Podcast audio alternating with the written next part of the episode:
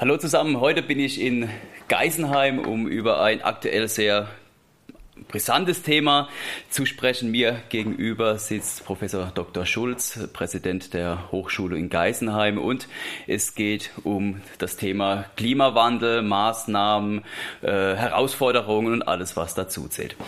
Herr Professor Schulz, wenn wir über Klimawandel diskutieren, dann sprechen wir auf, auf, der einen Seite über die Herausforderungen, über die Risiken der insbesondere der letzten Jahrgänge und auf der anderen Seite über die Qualitätssteigerung. Ich glaube gerade, äh, die massiv sind im Vergleich noch vor 20, 30 Jahren.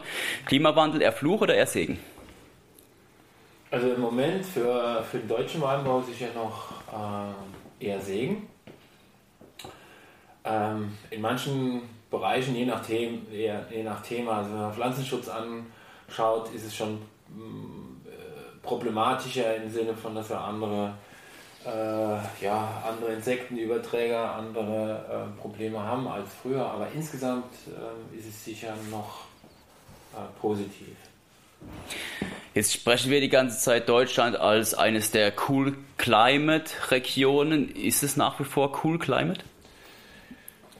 Also im Schnitt sicher noch, aber jetzt nehmen wir einfach nochmal den äh, Jahrgang 2018. Wenn ich die Durchschnittstemperatur des Jahres 2018 von April bis Oktober nehme, das ist so die, die Marke, die man für Eignung von Weinbau nimmt, dann liegen wir knapp äh, bei 18 Grad Celsius äh, an dem Standort. In Baden ist dann noch wärmer und in der Pfalz auch noch ein Tick. Also 18 Grad Celsius im Schnitt, da liegen wir global gesehen für das Jahr 2018 im Bereich wie äh, Bordeaux in Anfang der 2000er oder ähm, Santiago de Chile im Moment oder die Adelaide Hills nördlich von Adelaide. Mit dem kleinen, aber feinen Unterschied, dass äh, im Gegensatz zumindest den letzten zwei, also Chile und Südafrika wir im Sommer halt zweieinhalb Stunden längeres Tageslicht haben. Also wir haben Temperaturen, die in dem Jahr vergleichbar waren mit den Regionen, was man sich eigentlich so nicht vorstellen kann.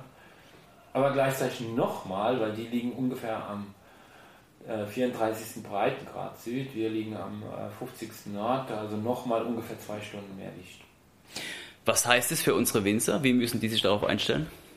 Na, eigentlich die erste Nachricht ist eigentlich positiv, weil den 218er ähm, habe ich zumindest gedacht, also das ist die Projektion, die wir vor zehn Jahren gemacht haben für 2050 als Durchschnittsjahrgang.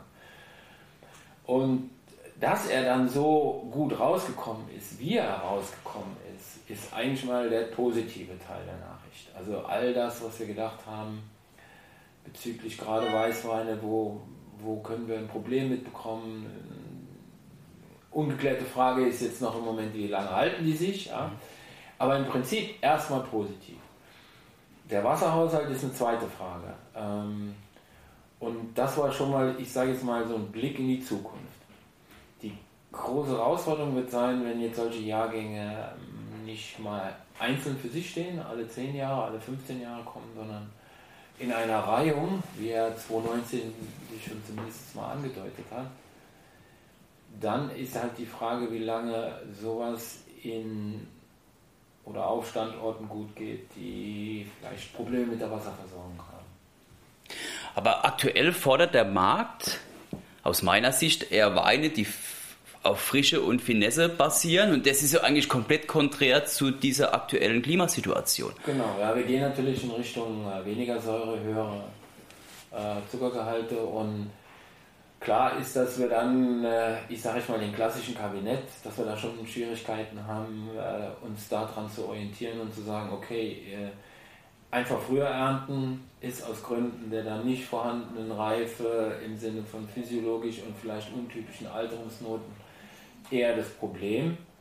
Ähm, allerdings sind wir im Anbau auch mittlerweile in den Tests so weit, dass wir auch Mittel und Wege aufzeigen können, wo wir sagen, okay, so und so können wir die ähm, Reife verzögern und vielleicht gegensteuern gegen ähm, die Entwicklung zu immer, ja, immer alkoholreicheren und äh, weniger säurebetonten Weinstil. Das heißt, wir werden anderes Laubwartenmanagement betreiben müssen, andere Erziehungsformen, andere Rebsorten. Wo geht der Weg hin? Also primär wäre es jetzt so, äh, eine Rebsorte einfach rauszureißen und zu sagen, okay, ich ähm, ziele jetzt auf was ganz anderes ab, äh, ist, glaube ich, jetzt mal nicht eine Option, die ich direkt verfolgen würde im Sinne von, ja, ähm, wie es in manchen Pressemitteilungen steht, äh, stirbt der Riesling oder ähm, ja, brauchen wir den Silvaner noch und und und. Grundständig ist es erstmal so, dass wir für alle unsere Sorten oder auch alle Sorten weltweit, wir kennen eigentlich nur den, den äh, unteren Temperaturschwellenwert. Also was sie minimal brauchen, damit sie einigermaßen reif werden. Was wir für keine einzige Sorte kennen, ist der obere Schwellenwert. Also was ist denn wirklich das Maximum, wo ich dann sagen muss, hier, da habe ich mit der Sorte keinen, keinen Erfolg mehr, die kann ich nicht mehr verkaufen, etc. Also ein Sortenwechsel wäre jetzt erst einmal primär so äh, langfristige Geschichte. Mittelfristig oder kurzfristig kann man viel mehr über Laubwandmanagement äh, machen. Ähm, wie gesagt, Reifeverzögerung, auch Erziehungssysteme. Wenn ich jetzt mal plakativ Minimalschnitt nehme, der in sich schon die Reifeverzögerung mit drin hat, weil einfach höhere Erträge sind. Also da gibt es Möglichkeiten, die wir einfach konsequent dann ausnutzen müssen. Unser größtes Problem in dem Zusammenhang ist allerdings, dass wir ja nicht wissen, mitten in der Saison, wird es jetzt ein 18er, wird es ein 19er oder wird es äh, ein 2010er, ja, wo wir am Ende 15 Gramm pro Liter äh, Säure gehabt haben beim Riesling, ähm, weil die Monate August und September so kühl waren. Ja. Und, und das ist, wir sind ja in so einer Übergangsphase. Wir sind ja noch nicht stabil jetzt irgendwo in einem Klimaszenario, wie eben gesagt, äh, vergleichbar mit Chile oder, mhm. oder, oder den Adelaide Hills in Australien. Aber wenn wir uns jetzt nochmal aktuell den äh, Riesling anschauen, also unsere Leitrebsorte, wie hat sich die Stilistik des Rieslings verändern? Also werden wir Rieslinge bekommen, wie wir sie aktuell aus Washington State kennen oder aus McLaren Vale? Und dann in Bezug dessen, was macht das TDN letztendlich aus? Also die Stilistik hat sich ja schon kardinal verändert. Also als ich vor 40 Jahren ähm, die Studierendenbank hier gedrückt habe, äh, da haben wir über Nassverbesserung ähm, geredet oder von Nassverbesserung geredet und von der Mosel kommend äh, wächst man damit auf, dass man fast jedes Jahr eine Entsäuerung machen muss. Und dass die Weine, sage ich mal, einen bescheidenen Alkoholgehalt erreicht haben. Also die Stilistik hat sich eh schon komplett geändert. Was sich natürlich gleichzeitig ändert, ist der Verbraucher, ist so ein allgemeines Geschmacksniveau.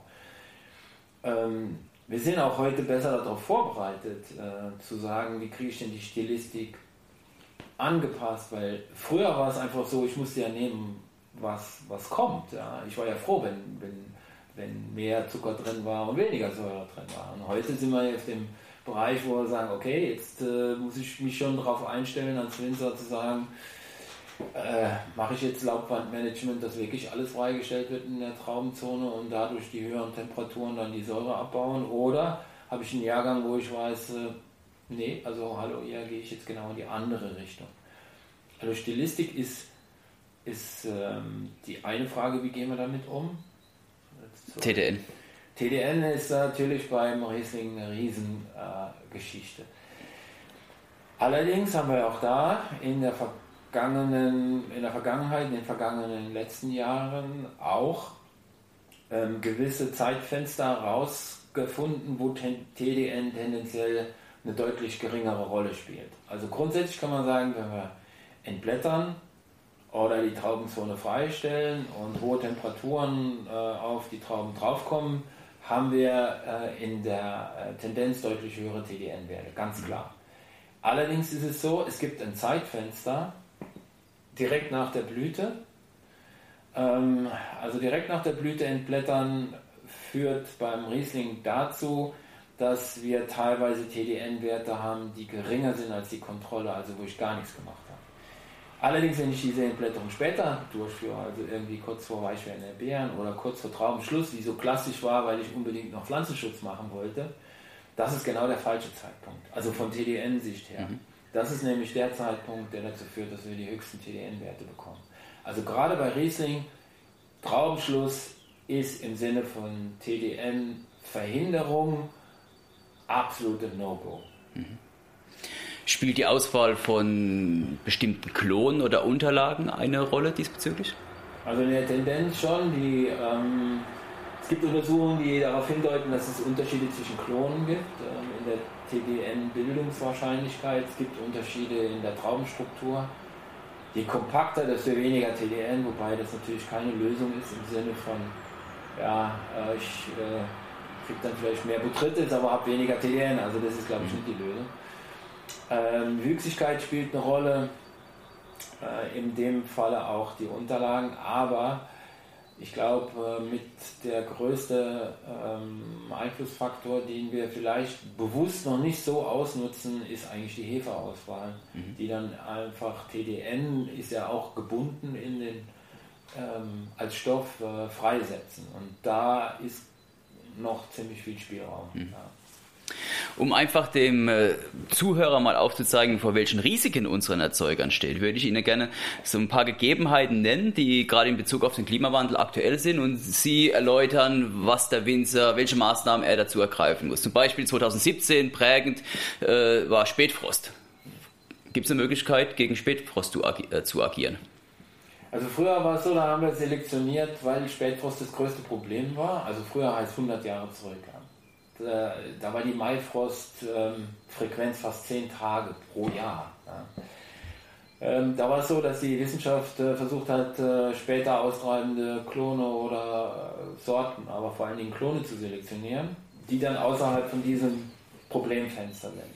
Dann ist sukzessive über die Jahre ist es eigentlich immer weniger geworden mit dem Spätfrost. Und dadurch, dass wir jetzt eigentlich so früh sind mit der Phänologie, spielen die Maifröste weniger die Rolle als zum Beispiel jetzt die Aprilfröste, weil wir einfach nach vorne geschoben wurden. Ähm, das zu verhindern äh, ist eine riesen Herausforderung, weil wir können eigentlich nur dagegen agieren auf größeren, ich sage mal im größeren Bereich, wenn wir Wetterlagen haben, wo das auch möglich ist. Also sogenannte Inversionswetterlagen, wo die Kaltluft äh, auf einer Schicht ist, die über dem Boden ist und die Warmluft in, sage ich mal, 2, 3, 4, 5 Metern über dem, über dem Boden ist und wenn man die verwirbelt, kann man natürlich die Temperatur erhöhen. Hubschrauber zum mhm. Beispiel. Das lässt sich eben in manchen Bereichen machen, in manchen nicht und je nach Wetterlage geht es oder es geht nicht. Oder eben wie klassisch früher dann solche Kerzen im Weinberg aufstellen, mhm. was natürlich mit einem gigantischen Aufwand verbunden ist. Aber ähm, richtig rauszukommen aus der Nummer, äh, zu sehen, dass äh, man da ein Problem bekommt, kann man eigentlich höchstens, indem man sagt, okay, ich muss zum Beispiel auch auf alle ähm, alle Mitteilungen von zum Beispiel regionalen Beratungen, Wetterfax etc. reagieren, also Begrünungsmanagement, Begrünung niedrig halten, damit die Verdunstungskälte nicht dann noch eine Rolle spielt. Oder, wenn es ganz hart kommt, ähm, kann man natürlich auch über Schnittmethoden äh, sich daran anpassen. Mhm. Und zwar relativ simpel, das muss man eben auch sehen. Wenn ich, äh, früher gab es die sogenannten Frostrouten, da hat man sich sozusagen ein Backup äh, gehalten, wo man sagt, naja, wenn jetzt irgendwas erfriert, habe ich immer noch eine weitere Fruchtrote, die ich dann letztendlich anbinden kann und äh, die mir Ernte bringt. Heute würde ich sagen, ähm, man, man, schneidet äh, in Stufen zum Beispiel, also Rebschnitt, erstmal ähm, Fruchtrouten, die man belässt, ja, die wird, bindet man nicht an, sondern die bleiben eigentlich ähm, vertikal stehen. Vertikal ist wichtig weil dann treiben die oberen Augen aus und die oberen Augen äh, unterdrücken den Austritt der unteren Augen. Mhm. Und wenn man dann eine Zeit lang wartet, bis die oben ausgetrieben sind und eigentlich die Frostperiode hinter sich hat, kann man die oberen abschneiden. Dann sind die unteren nicht ausgetrieben und dann bindet man die, äh, die Route an und hat dann einen sozusagen eine Austrittsverzögerung. Also ist eine der Möglichkeiten, die man anwenden kann. Also es gibt Tricks, wie man da draußen äh, um solche Probleme herumkommt. Mhm. Zweites Problem Hagel. Oh, Hagel ist viel, ja, das ist natürlich viel, viel schwieriger zu handhaben. Ähm, Fakt ist, es gibt statistisch gesehen in Deutschland vom Deutschen Wetterdienst nur eine einzige Region, wo wir statistisch gesehen nochmal mehr, äh, eine höhere Frequenz von Hagelereignissen haben. Und das ist in, in dem Stuttgarter Kessel, ähm, wo es ganz relativ deutlich ist, dass da die Hagelfrequenz zugenommen hat. In allen anderen Regionen ist es immer noch so, dass wenn es jemanden trifft, dann trifft es jemanden und wenn man Pech hat, dann trifft es jemanden äh, zweimal hintereinander. Hagelnetze ist natürlich eine Frage, die man angehen kann. Ähm, Obstbau ist es ja in vielen Regionen schon viel länger ähm, der Fall. Wenn man sich europaweit anschaut, dann gibt es äh, verschiedene Hagelgefährdungszonen. Und die Hagelzone 5 ist die am meisten gefährdetste. Okay. Dazu gehören zum Beispiel ähm, Norditalien, also zum Beispiel das Veneto äh, bis rein nach Südtirol. Da sieht man dann auch einen Haufen Hagelnetze. Dazu gehört der Bodensee. Dazu gehört eben die Nordschweiz, dazu gehört, gehören große Teile von Baden bis rüber nach äh, eben nach Württemberg in den Stuttgarter Kessel.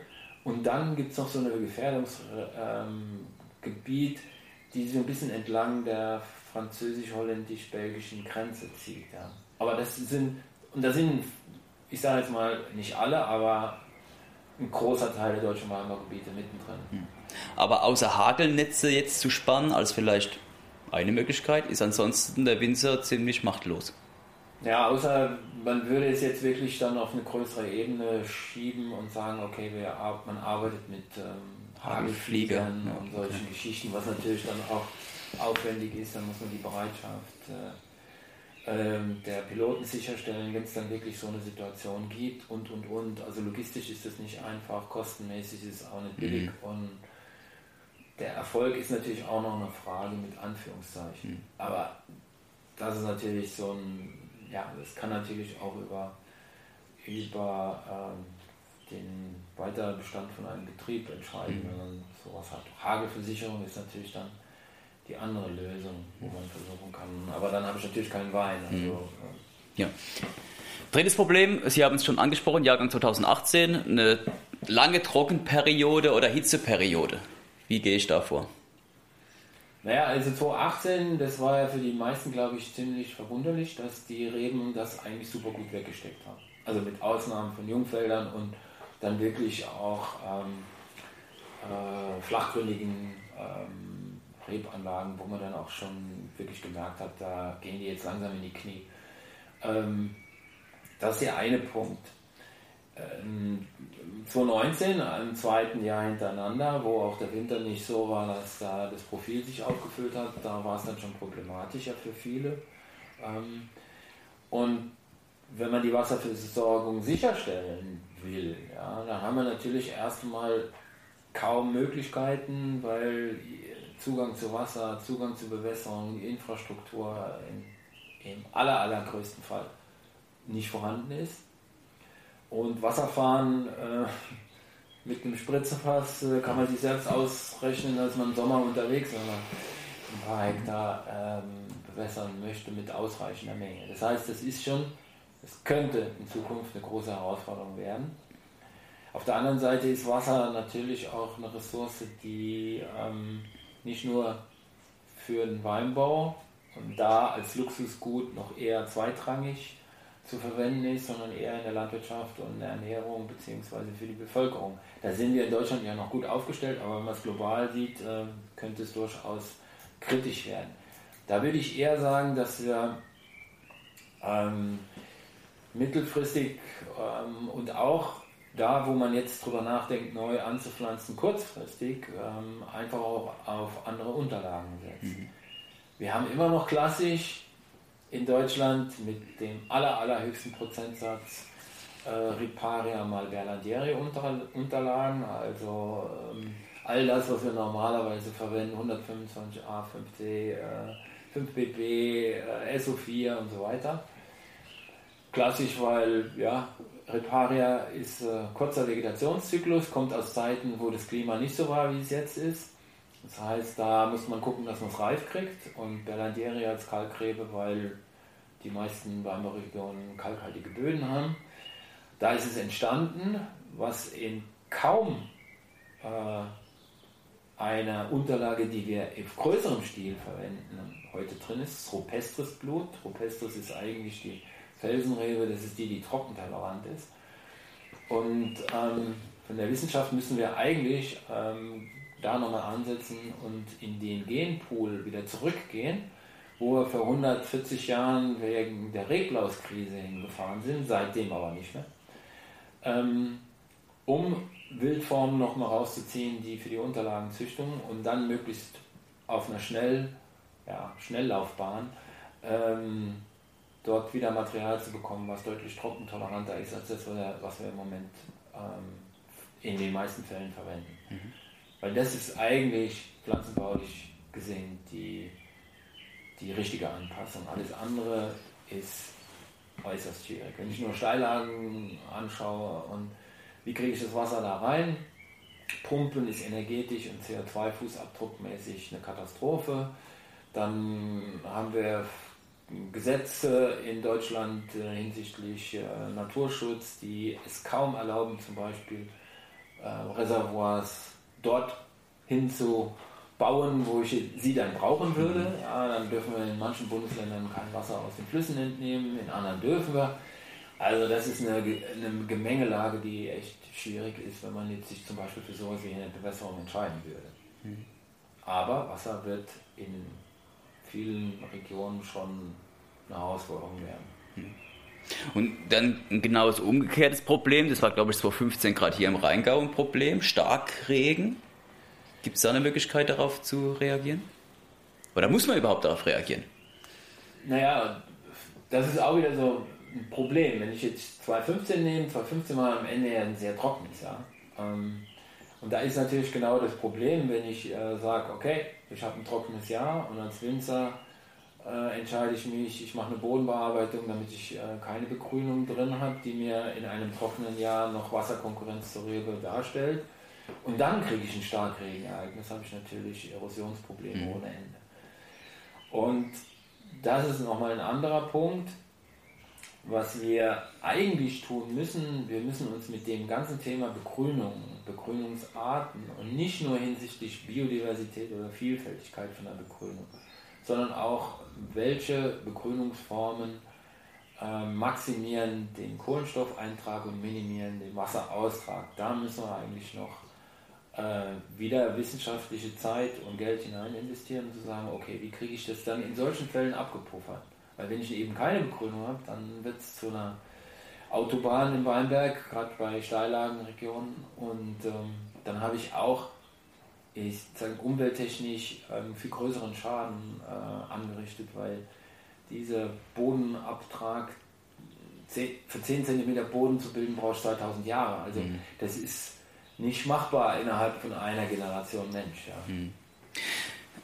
Gutes Stichwort. Einige unserer Anbaugebiete sind geprägt von ähm, massiven Steillagen. Reagieren Steillagen, was ja gerade auch äh, mit oftmals als die besten Weinberge gezählt werden, anders als eben klassische Flachlagen? Müssen sie eigentlich, weil ähm, die Hangneigung spielt auch bei der Verdunstungsrate eine große Rolle. Das heißt, wenn ich zwei Weinberge direkt nebeneinander habe, äh, der eine ist flach und der nächste hat eine 30 Grad Hangneigung, dann hat der mit 30 Grad Hangneigung bei gleichen klimatischen Bedingungen, gleichen Niederschlägen schon mal eine Verdunstungsrate, die äh, je nach Standort schon mal 150 bis 200 Millimeter pro, pro Quadratmeter, also Liter pro Quadratmeter äh, mehr ist. Die muss ich irgendwo herholen. Das ist mal der erste Punkt. Die sind in der Tendenz äh, Hanglagen eigentlich eher austrocknungsgefährdet. Ähm, dann sind sie meistens noch flachgründiger, da habe ich dann sowieso nochmal ein zusätzliches Problem.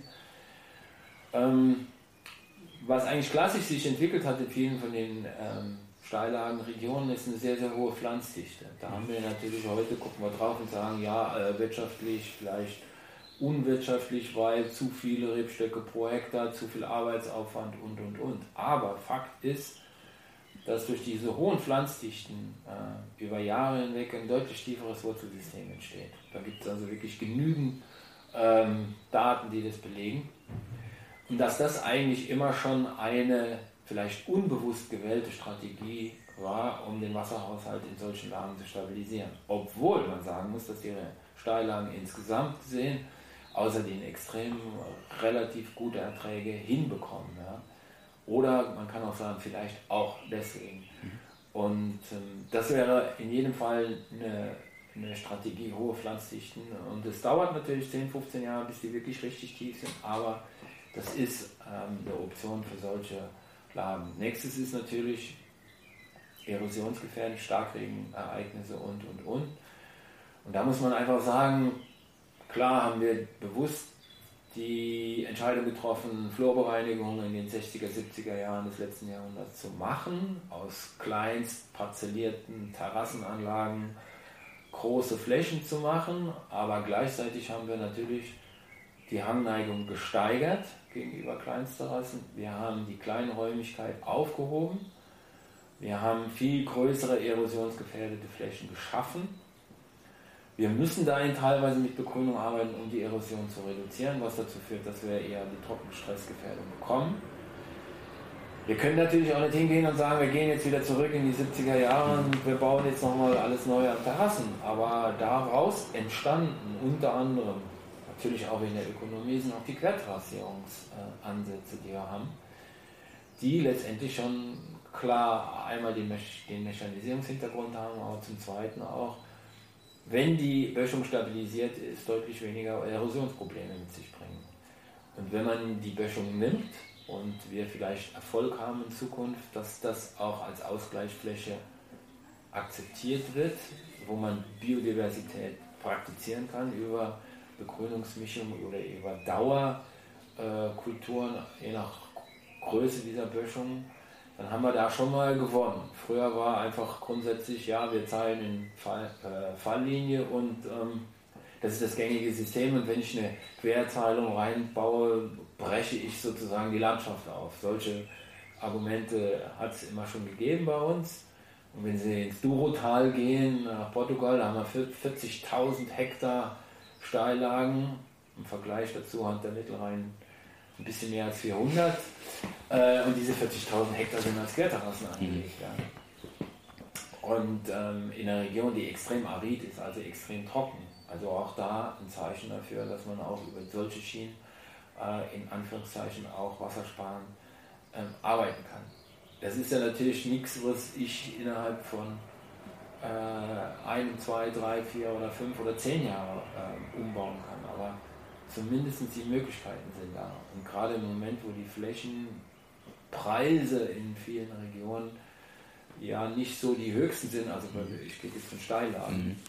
ähm, hat man natürlich auch die Möglichkeit, Flächen zuzukaufen und dadurch eventuell Ertragsverluste, die in einer Querterrassierung entstehen, weil ich weniger Reben pro Hektar habe, weil ich weniger gut die Fläche ausnutze, um das zu kompensieren.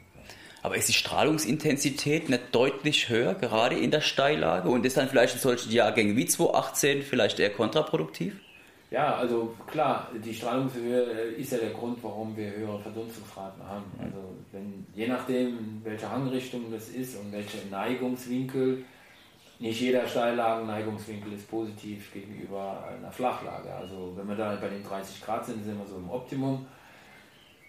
Aber klar ist, wenn ich so ein Jahr wie 2018 habe, wo dann wirklich über die hohe Einstrahlung diese hohen Werte an Verdunstung da sind, dann kommen die automatisch in, hm. äh, schneller in Stresssituationen. Da muss man dann überlegen, ob man ähm, sich noch an den Charakteristiken festhält, die wir vielleicht vor 20 Jahren auch noch an der Vorlesung gepredigt haben. Ihr müsst das äh, Blattfruchtverhältnis optimieren, also ein gewisses Verhältnis von Laubwandoberfläche zu Traubenertrag machen, weil die Laubwandoberfläche ist sozusagen das Solarpanel, was dann Energie mit reinbringt und im 50. Breitengrad brauche ich einfach größere Flächen als am 34. Nun bewegen wir uns sukzessive nach Süden. Da kann man genauso gut sagen, okay, lass uns die Laubwandfläche nach unten fahren. Ich brauche keine so hohen Alkoholgehalte. Ich brauche äh, noch einen gewissen Säurewert und vor allen Dingen will ich die, äh, die, die Verbräuche an Wasser äh, reduzieren. Und das kann ich eigentlich nur richtig intensiv über eine geringere Laubwand. Hm. Es, es, läuft hier in Geisenheim schon seit einigen Jahren ein Versuch, gerade äh, Bezug nehmend auf den Klimawandel, das FACE-Projekt. Können Sie das ganz kurz erläutern und ob es schon Ergebnisse darauf gibt? Ja, das äh, sogenannte FACE-Projekt. Äh, FACE äh, steht für Free Air Carbon Dioxide Enrichment. Das sind ähm, Infrastrukturen, Forschungsinfrastrukturen, in denen man versucht, die Klimabedingungen der Zukunft abzubilden. Und was man bei uns und in anderen, die es auf dem Planeten gibt, insgesamt gibt es 19 verschiedene im Moment, alle mit unterschiedlichen Kulturen. In Geisenheim ist das einzige Face-System, ähm, was mit Reben und Gemüse läuft. Und äh, was wir einstellen können, ist die CO2-Konzentration des Jahres 2050. Also nicht irgendwie übertrieben, sondern eigentlich nur 20% über dem, was wir derzeit haben. Und ähm, um zu schauen, was ist realistisch ähm, als Treibhausgaseffekt in so einer Infrastruktur messbar. Das ist im Freiland, also nicht in einem Gewächshaus und nicht in irgendeinem Topf, sondern ein ganz von außen ganz normaler Weinberg, der eben mit CO2 begast wird, mit spezieller Technik, die extrem aufwendig ist, also ist extrem teuer auch. Aber es gibt eigentlich nur diese Infrastrukturen, die ein halbwegs äh, verlässliches Bild in die Zukunft ähm, bringen, ähm, wo man dann auch sagen kann, das und das ist etwas, was uns eventuell im Jahr 2050 erwartet. Und wenn ich heute eine Rebe pflanze, dann kann ich durchaus davon ausgehen, dass die eben bis zum Jahr 2050 da drin steht. Mhm. Dann muss ich eigentlich jetzt schon wissen, was äh, erwartet dann äh, eine Rebe, ein Weinberg, ein Winzer, ein Vermarkter jetzt äh, im Jahr 2050, weil ich muss ja jetzt im Grunde genommen die Entscheidung treffen. Und ähm, solche Systeme sind angelegt, damit sie extrem lange laufen, weil es ist ja wie ein normales Ökosystem, es ist halt ein Agrarökosystem, was sich auch einpendeln muss, vom Boden, von der Pflanze selber etc. Aber die ersten Ergebnisse, die zeigen schon, dass es äh, deutlich komplizierter ist, als wir das ursprünglich so uns von Ergebnissen abgeleitet haben, die andere in der Literatur veröffentlicht haben, vielleicht aus mit Töpfversuchen oder mit Gewächshausversuchen. Ein Beispiel, ähm, der Traubenwickler, den wir ja ganz gut im Griff haben mit der äh, Verwirrmethode im Weinbau, also kein Einsatz von Insektiziden, aber der so ein bisschen als bei uns als Beispiel für die Reaktion von einem Insekt in so einem System äh, gilt. Der Traubenwickler äh, nach, wir begasen jetzt dieses System seit 2014 und stabil läuft es ungefähr seit 2016 der Traumwickler macht eine Generation mehr. Das ist ein CO2-Effekt, kein Temperatureffekt. Und äh, die Larven des Traubenwicklers werden ungefähr äh, 25% schwerer. Okay. Und äh, die Frage, warum ist es so? Ähm, die Larven müssen mehr fressen, damit sie die gleiche Menge an Stickstoff bekommen, weil dadurch, dass wir CO2 in das System eintragen, was wir ja global gesehen überall machen, verändern wir in der organischen Biomasse das äh, Das wird weiter und je weiter ein Kohlenstoff-Stickstoff-Verhältnis ist, desto schwieriger ist es für Mikroorganismen zu zersetzen. Aber auch wenn ich mich daran, wenn das jetzt mein Futter ist, ja, dann muss ich, um eine gleiche Menge Stickstoff zu bekommen, deutlich mehr fressen. Mhm. Und das ist zum Beispiel ein Grund, warum der Traubenwickler größer wird. Jetzt könnte man davon schon mal ableiten, hallo, also es gibt eine Generation mehr.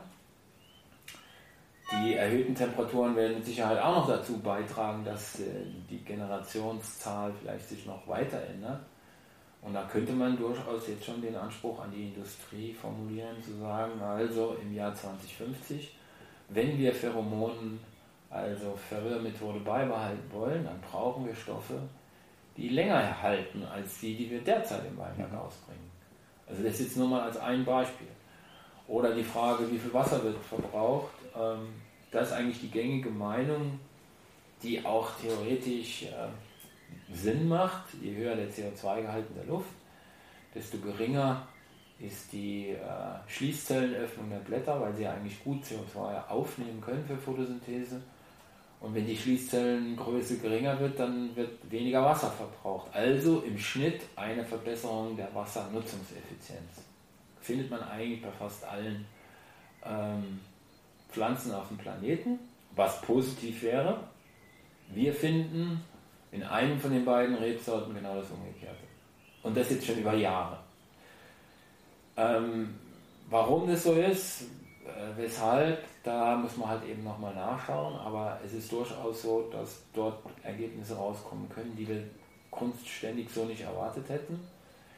Und wenn wir es richtig kompliziert machen wollen, dann gehen wir in den Boden oder unterhalb, die Bodenober, äh, unterhalb der Bodenoberfläche, weil die Mikroorganismenpopulationen, die dort äh, agieren, also Bakterien, Pilze und, und, und, die verschieben sich in Abhängigkeit von der CO2-Konzentration.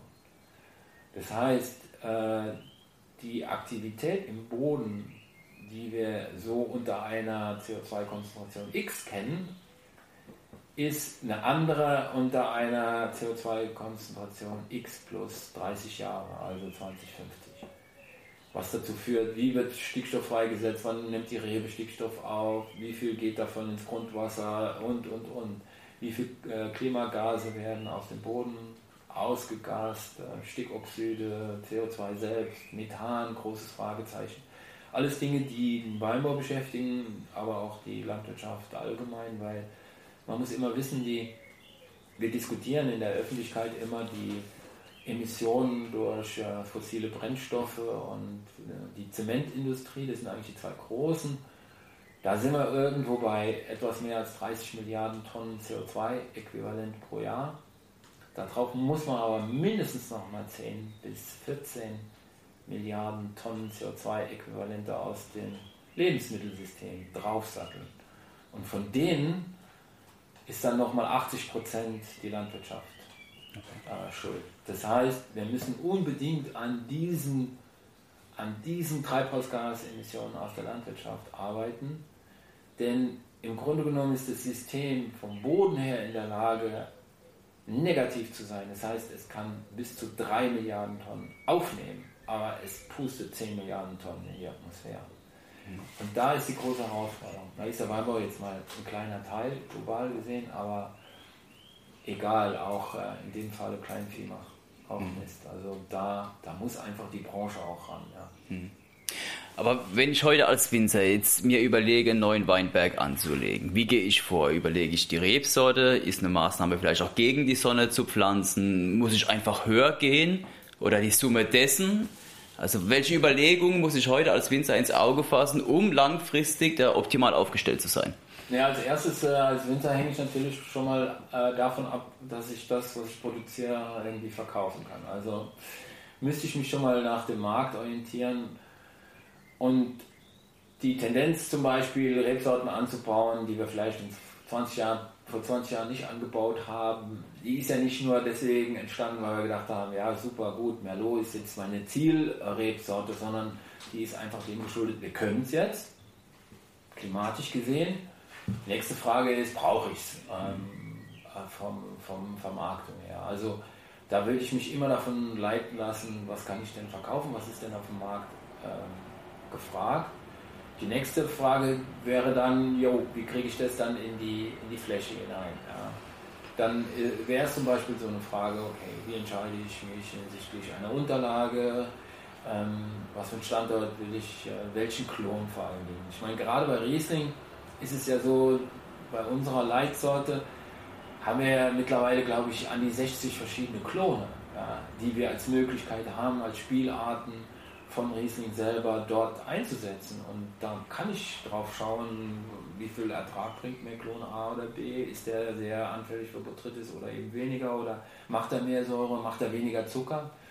Und das Gleiche gilt bei anderen Rebsorten auch. Da muss man sich einfach auch mal umgucken, vielleicht in eine andere Richtung, als man früher gedacht hat, weil wir früher gesagt haben, ja, ich brauche hohe Mostgewichte und meine Säure ist sowieso immer zu hoch. Ähm, also anders dran gehen. Nächster Punkt wäre, wenn ich die Möglichkeit habe, also wenn ich in, einem Flach, in einer Flachlage bin, da habe ich natürlich die Möglichkeit, meine Zeilenrichtung äh, anzupassen, was mir in der Hanglage nicht, äh, nicht gestattet, oder mhm. das ist, kann ich in der Hanglage nicht machen oder einem Steiler. Da könnte ich natürlich dann hingehen und sagen, okay, ich pflanze nicht Nord-Süd als klassische Zeilenausrichtung bei uns oder eigentlich überall, sondern für den 50. Breitengrad weiche ich 44 Grad von der Nord-Süd-Achse weg. Und zwar in Richtung Westen. Sozusagen, dass ich die Ostseite länger habe, die Morgenseite, die kühler ist und die Westseite, die Nachmittagsseite, die immer wärmer ist, die die Probleme mit sich bringt, äh, wie zum Beispiel Sonnenbrand, war auf der Westseite, die ist äh, 2019, dass ich eigentlich die Belichtungszeiten auf der Westseite reduziere. Und dadurch kann ich eigentlich schon eine andere Temperaturbalance im Weinberg ähm, herstellen. Wir haben einen Weinberg genauso konzipiert, schon 2003, also das war das Pflanzjahr, nicht hm. weil wir wussten, dass 2003 so warm wird, aber der ist genauso aufgestellt. Und äh, ein anderer Punkt ist, wenn ich in der Situation bin, wo ich ähm, eigentlich eher in Probleme mit Wasser hineinlaufe, ja, und ich habe eine Nord-Süd-Zeilung gegenüber zum Beispiel einer kompletten Ost-West-Zeilung, dann hat eine Nord-Süd-Zeilung über den Sommer hinweg immer den höheren Wasserverbrauch. Das hängt damit zusammen, wie der Sonnenstand gegenüber der Laubwand ist. Bei einer Ost-West-Zeilung ist der Wasserverbrauch bei gleicher Laubwandhöhe und allem sonst identisch, gleiche Zeilenbreite etc. Äh, im Sommer geringer. Allerdings dreht sich das ab Mitte September, dritte Dekade. Also wenn sozusagen die Tag-Nacht-Gleiche ist äh, bei, äh, bei der Tageslänge. Danach habe ich auf der Ost-West gepflanzten Anlage höheren Wasserverbrauch und auch bei der Nord-Süd einen geringeren. Das würde bedeuten, gerade für solche Situationen, wo ich vielleicht mehr Wasser im Herbst kriege, was ich ja nicht will, aber wenig Wasser im Sommer habe, ist eine Ost-West-Teilung vom Wasserhaushalt gesehen deutlich besser als eine Nord-Süd-Teilung. Mhm, okay. Hm. Also ich sage jetzt mal, der Weinbau, Landwirtschaft generell, ähm, wir sind kein Korallenriff, wir können uns anpassen. Das ist die, der, große, der große Vorteil noch. Ja. Mhm. Jetzt ist der Lesezeitpunkt im Vergleich vor 20, 30 Jahren, ich glaube zwei, drei Wochen früher. Gibt es die Möglichkeit, die, die physiologische Reife weiter hinauszuzögern, um vielleicht auch noch diese größere Temperaturamplitude mitzunehmen, um vielleicht eben auch die, die Säurewerte wobei die sich wahrscheinlich beim Le im späteren Lesezeitpunkt immer weiter abbauen. Aber grundsätzlich könnte doch ein Ziel sein, den Lesezeitpunkt ja, weiter wieder Richtung September zu verschieben. Genau, das wäre ja eigentlich so, hm, so, so wären solche Maßnahmen, wie ich es am Anfang schon mal gesagt habe, Reifeverzögerung. Mhm. Das ist genau der Punkt. Also, was kann ich machen, um die Reife nach hinten zu schieben? Also, ein Beispiel, seit 2006, also das ist jetzt schon mal ein ziemlich langer Zeitraum, äh, machen wir Versuche, wo wir Entblätterung ähm, im Weinberg machen, außerhalb der Traubenzone. Also nicht da, wo es klassisch gemacht wird, um das Mikroklima zu verbessern, um Botrytis-Prophylaxe zu betreiben, sondern wir ähm, entblättern in die Laubwand hinein. Mhm. Weil einfach um das Blattfruchtverhältnis zu reduzieren, dass wir einfach weniger Blattoberfläche haben, Dadurch ist weniger äh, Assimilation, also weniger Photosynthese da. Dadurch wird weniger Zucker eingelagert und der ganze Reifeprozess verzögert sich. Und mit, das ist eine von mehreren Methoden, ne?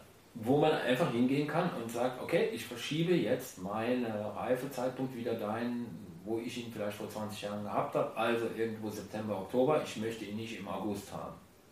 Mhm. Und das ist eigentlich das Ziel dass man das als Möglichkeit für Winzer in die Hand gibt, zum, dass die die Maßnahmen ergreifen können, um eben zum Beispiel eine höhere Säure wieder zu behalten, die physiologische Reife nach hinten zu verschieben, aber vielleicht mit geringerem Zuckergehalt.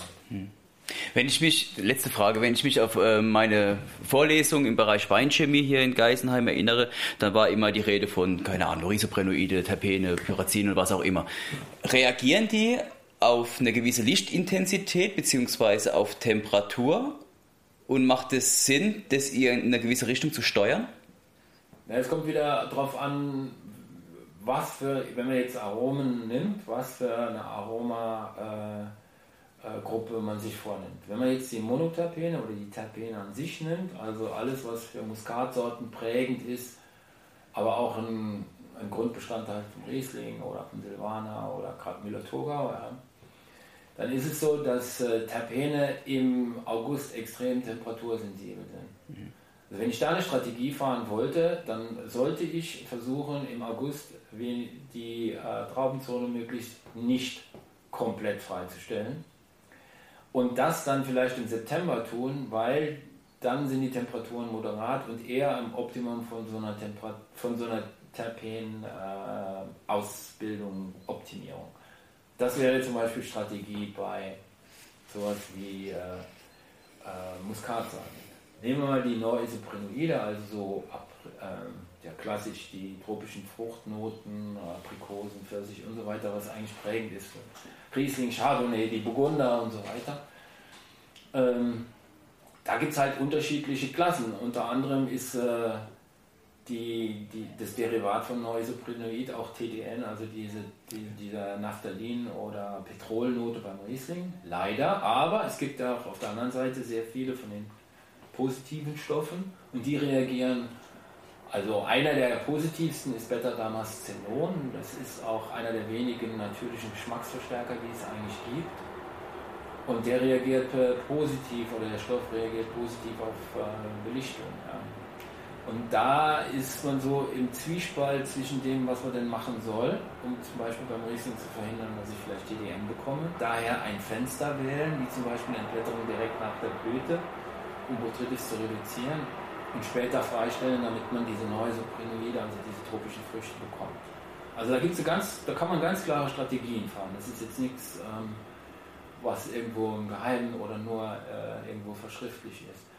Und dann die, die andere wichtige Gruppe für, ähm, sagen wir jetzt mal vor allen Dingen für unsere Weißweinsorten, die sogenannten Thiole ähm, die für Sauvignon Blanc prägend ist, aber auch für Gewürztraminer Riesling und, und andere, die man eigentlich erst seit ungefähr 20 Jahren kennt. Diese Gruppe kommt in Konzentrationen vor, äh, die äh, absolut mini minimal sind. Äh, also, im, also eine von diesen Komponenten, die eher so Passionsfruchtnoten mit sich bringt, da kann man sich vorstellen, das ist, entspricht einer Traubenbeere in 500.000 Tonnen Trauben. Okay. Äh, nur so ein Volumen. Also jetzt kann sich natürlich der wenigste vorstellen, was ist eine Tonne Trauben, aber es ist ein Haufen Holz mit 500.000 Tonnen Trauben. Ähm, oder ein Gramm von äh, diesen Stoffen, ein Gramm könnte die gesamte deutsche Ernte von 10 Millionen Hektoliter über den Geschmacksschwellen okay. So, also die sind unglaublich potent und natürlich interagieren die auch mit anderen Aromastoffen drumherum. Und da ist natürlich die Frage herauszufinden, wie tut man die am besten positiv beeinflussen, ist eine richtig schwierige Frage, weil die Analytik eigentlich erst in den letzten 20 Jahren so weit gekommen ist, dass sie sie überhaupt messen kann. Und dann sind sie meistens noch an Vorstufen gebunden, da wird es wirklich noch schwierig. Aber da, ähm, da wissen wir, dass sie zum Beispiel in der Gruppe weiß man, dass sie auf, ähm, auf Wasserhaushalt reagiert und dass gerade so ein durchschnittlicher Stickstoff, durchschnittlicher Wasserhaushalt eher positiv ist und alles, was extrem trocken oder extrem in nachhaltige, tiefgründige Böden geht, da eher ähm, kontraproduktiv ist. Aber das zusammenzupacken in eine Strategie für Rebsorten anzubauen. Sagen wir mal einen Sauvignon Blanc, den ich trocken ausbauen will, ja, der aber extrem botrytis sensibel ist. Äh, wie kriege ich jetzt dem seinen Charakteristiken genauso hin, dass er sowohl tropische Früchte hat oder auch diese grünen Noten noch mhm. drin, ne, die Pyrazine. Also.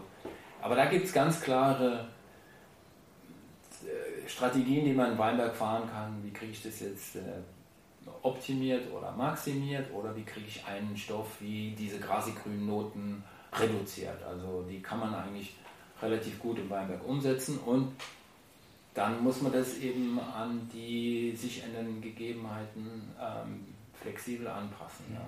Und das ist aber jetzt auch nichts Neues, jetzt sage ich mal, für, für den Weinbau an sich, weil andere Regionen haben das im Grunde genommen ja schon mal hinter sich, die jetzt in südlichen, ähm, in südlichen Breitengraden angesiedelt sind. Mhm.